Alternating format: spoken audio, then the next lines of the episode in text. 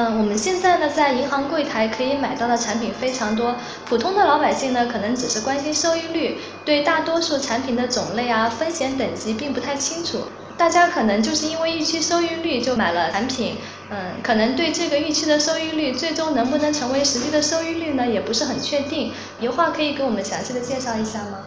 啊，是这样子的，我们现在去购买银行理财产品，确实有需要注意的地方。就比如说，呃，大家都有一个误解，就觉得我在银行买的理财产品肯定就是银行的。但其实很多的银行，呃，它分为一个代销的，还有它的自身发行的一个产品。呃，我们目前的话，就是银行它有一些，呃，就本身发行的一些产品，这个是我们狭义上都是说银行理财产品，其实指的是银行发行的。但其实它里面还有。呃，一些比如代销的一些基金，然后信托、保险，还有一些贵金属投资等等。其实你在辨别这个到底是它自营的，还是说它是属于一个代销的呢？就是你在签订购买合同的时候，一定要看得仔细一点。呃，比如说如果是直接是银行发行的话，你直接可以看得到发行机构就是这个银行，然后你整个合同里面没有提到第三方的一个名称吧。啊，但是如果是它是代销产品的话，可能就要看一下它里面的发行机构是不是你购买产品的这家银行。呃，比如说你在购买的时候，可能上面写的是信托、保险呃之类的，你要仔细看一下这个产品到底是保险公司来发行的，或者是信托公司发行的，还是说这款产品是银行本身发行的。我们就经常可以看到一些新闻，就比如说他明明说我是去银行买了一些理财产品，呃，然后结果呢回头看了下，发现自己其实买的是一款保险，然后这种纠纷非常多。但是你因为这些合同协议自己都已经签过字的，也是就是说你已经确认过，那你就算是后面的纠纷中，你也不会占有被优势的地方。所以只能说我们在购买的时候多加一些注意吧。呃，另外的话就是我们在购买的时候。呃，要看一下银行它这个理财产品的一个等级。基本上的话，目前银行的一个风险等级就是按保守型、稳健型、平衡型、成长型，还有进取型，一共是五个。这个风险等级是从低到高来排的。它风险等级不一样的话，对应的产品的收益也是不一样的。基本上的话，目前像市场上发售的一些低风险的产品，就是一些保本保收益，或者是保本浮动收益。也有一些它是，比如说保本。浮动收益的话，它是保了一部分收益，比如说我保证给你百分之二或者百分之三的年化收益，这种产品的话，基本上后面它就是一个银行存款的一个替代品，最后产品到期之后，基本上会把本金和收益一起结算给您。但是高风险产品的话，就一般不具有保本的这个功能，它的收益和包括产品的一个结构设置都会相应复杂一些。当然，它的保本就是本金的话，有的有些高风险产品也会给你保证一些，比如说我给你本金保证百分之八十或百分之九十，然后让你去博一个收益，比如说博到百分之十或百分之二十。但是我们目前市面上能买到的一些理财产品，呃，大部分都是一些低风险的产品。所以您如果去买的时候呢，或者是它上面看那个等级的话，如果是风险非常高的话，如果你觉得你不是对它特别了解，建议你不要去买这些产品，因为后面解释起来非常复杂。每一款理财产品的话，你可以从几个要素来看一下。第一个就是它的发行者，发行者是不是这个家银行，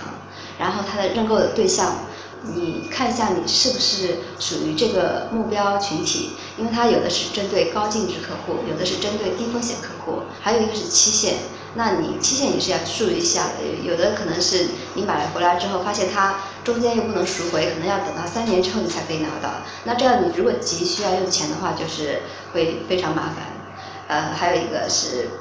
它的收益，看它的收益是浮动收益呢，还是说是？保证收益，然后它的一个风险等级，呃，刚才我们都有讲过，还有一些流动性。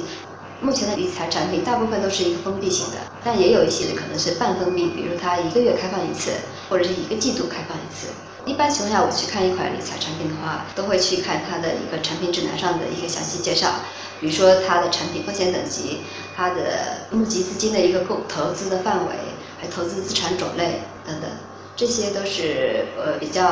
关注的一些地方。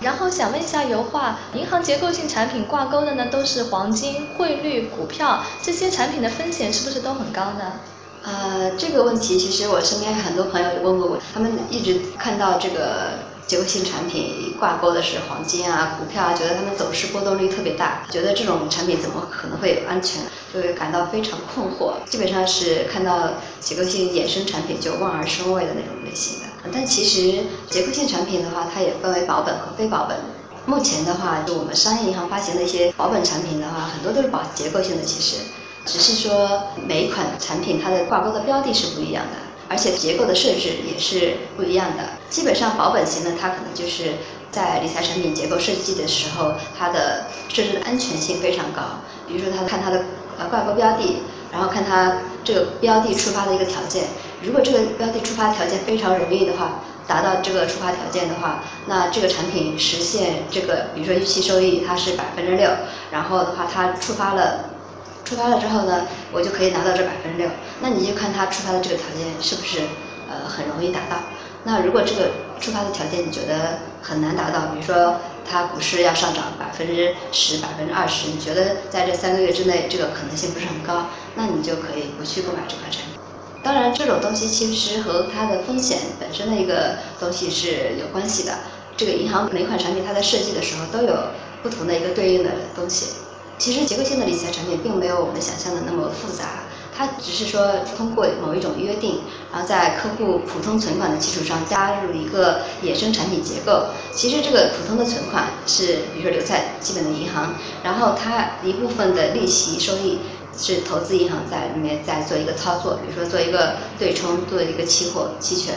然后的话，它是将理财收益与国内国际的一个金融市场上的参数进行挂钩，比如说利率、汇率、债券，然后一揽子股票，还有基金、指数等等，这就使得投资者在结构性理财产品到期保本的同时，然后又有机会能获得比传统存款更高的一个收益，所以这也就是可以解释为什么。呃，结构性产品分为嗯保本型和非保本型，也就是说，就算你看到它是挂钩的黄金，或它的走势那么不稳定，但其实它的可能设置的这个条件非常非常的宽松，就是说基本上你这个条件，呃，除非或者是说世界大战这种呃非常极端的一个情况下，它才会呃有这种情况，正常时候你是都是可以实现这个收益的。